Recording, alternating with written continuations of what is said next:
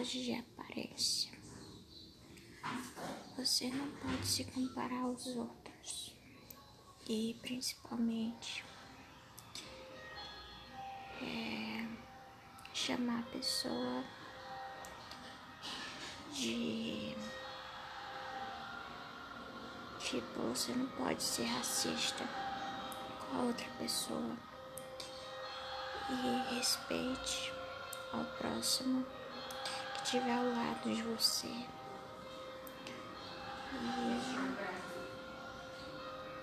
é isso.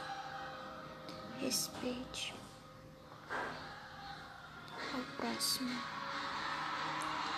A gente se vê no próximo podcast. Até lá.